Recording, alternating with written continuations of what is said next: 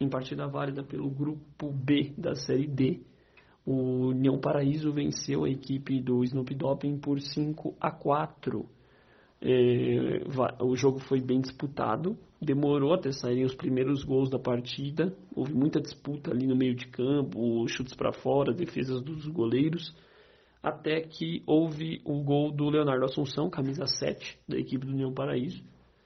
Logo depois também saiu primeiro numa bola desviada, que matou o goleiro Marco Franco do Snoop Doping.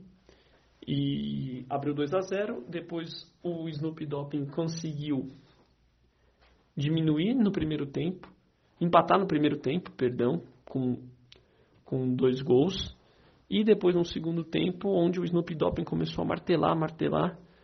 E, e o goleiro do União Paraíso fazendo defesas importantes.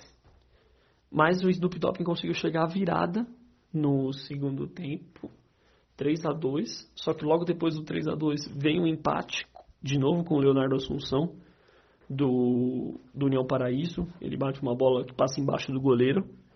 E, e aí acontece o quarto gol da equipe do. do uma revirada né, para a equipe do, do União Paraíso para 4 a 3 E depois disso ainda tem dá tempo do quinto gol da equipe do União Paraíso, que dá um pouco mais de tranquilidade, com o Snoop Doping seguindo martelando até a hora que o, numa cobrança de escanteio, o camisa 14 do Snoop Doping, o Lucas Macerano, faz um golaço num voleio de esquerda, de fora da área.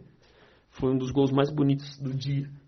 Uma pintura que deu ali um ânimo final no Snoop Doping, mas também já estava bem no final da partida e o jogo acabou sendo vencido mesmo pelo União Paraíso, que tinha perdido todos, é, não tinha conseguido vencer ainda na competição, trocou seu treinador e conseguiu a sua primeira vitória na, na Copa Amstel. O craque da partida foi o Leonardo Assunção, camisa 7 da equipe do União Paraíso.